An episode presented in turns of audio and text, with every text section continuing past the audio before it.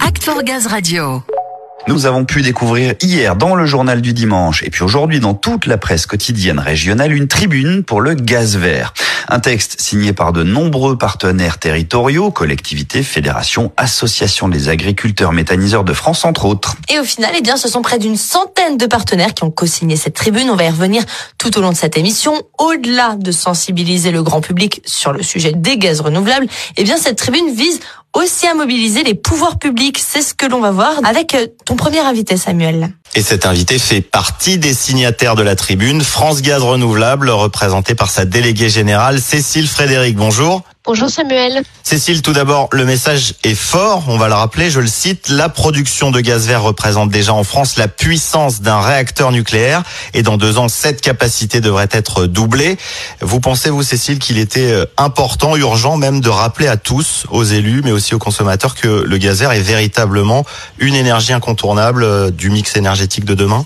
Oui, bien sûr, l'urgence écologique et énergétique est là, on le voit avec la crise actuelle et le changement climatique. Il était important pour nous, France Gaz Renouvelable, de participer à cette tribune parce que d'abord nous représentons euh, la filière des producteurs et notamment des producteurs particulièrement agricoles puisque euh, la FNSEA, les chambres d'agriculture de France ou l'association des agriculteurs méthaniseurs que vous avez cité font partie de nos membres fondateurs. Donc on est vraiment au cœur de la production de gaz renouvelable et de gaz vert de biométhane, mais également notre association a comme fondateur la FNCCR, donc les propriétaires des réseaux qui représentent les collectivités. Donc pour nous, il était important de faire passer un message clair sur un besoin d'accélération de la production de ce gaz vert. Oui, en premier lieu, cette mobilisation avec cette tribune, c'est évidemment pour répondre à l'urgence écologique et énergétique, mais aussi pour rappeler que ces énergies vertes font partie de la solution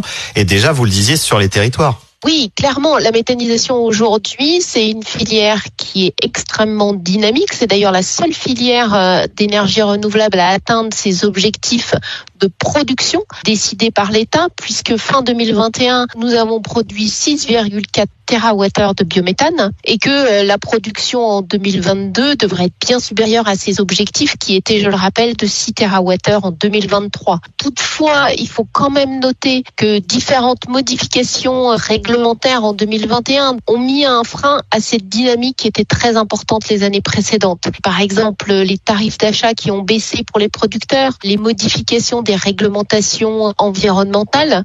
On voit bien que le nombre de projets qui ont réservé de la capacité dans le réseau l'année dernière a baissé avec seulement 73 projets. Et la tendance se confirme en 2021. Donc pour nous, il est urgent que cette filière, hein, qui n'est pas uniquement de la production d'énergie, puisse décoller et accélérer surtout. C'est ça, vous, GRDF, l'ensemble des signataires et de la filière, vous œuvrez déjà à l'essor de cette énergie verte. L'objectif, par le biais de cette tribune, c'est d'interpeller le grand public déjà, de le sensibiliser encore, mais surtout de mobiliser les politiques publiques pour soutenir, même accélérer cette dynamique?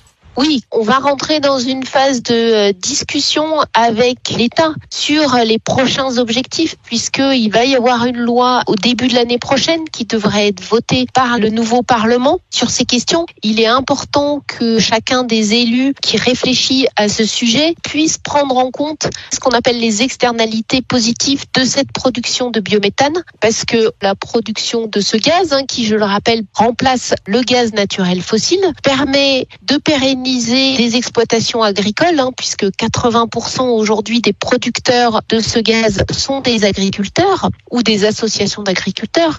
Donc il permet à la fois de maintenir des exploitations, mais aussi de créer des emplois non délocalisables dans les territoires et surtout de produire de l'engrais renouvelable qu'on appelle le digesta, qui est un engrais qui va remplacer les engrais fossiles.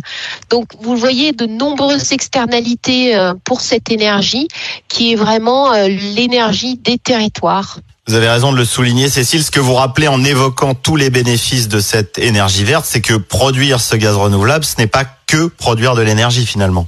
Clairement, pour nous, ce gaz vert, c'est vraiment une énergie des territoires pour les territoires. Ça permet aux consommateurs et aux collectivités de décarboner leur consommation. Et on sait qu'aujourd'hui c'est un enjeu extrêmement prégnant au-delà de la sobriété de consommation. Mais c'est aussi parce que sans les collectivités et les acteurs de terrain ces projets ne peuvent pas s'insérer dans les territoires. Et donc il était important pour nous de promouvoir ce message de promouvoir le gaz vert. Et on sait bien que euh, aujourd'hui euh, ce gaz vert est encore trop peu connu des Français. Et donc tout message qui peut les inciter à se renseigner sur ce nouveau gaz est le bienvenu. Très bien, avec cette tribune, on note que la filière est mobilisée, soudée, mais qu'elle a besoin d'être plus connue et soutenue par ses élus, notamment au niveau national et territorial. Merci beaucoup, Cécile Frédéric. Merci beaucoup, Samuel. On espère hein, que cette tribune aura su interpeller le grand public, mais aussi les pouvoirs publics, évidemment. Mais chacun à son niveau peut soutenir le développement du gaz vert, notamment avec un hashtag, le gaz vers l'avenir. Et pour en parler autour de vous, n'hésitez pas à vous renseigner. Hein. Pour tout savoir sur ce gaz, mais aussi casser les idées reçues, je vous recommande le site www.legazvertlavenir.fr.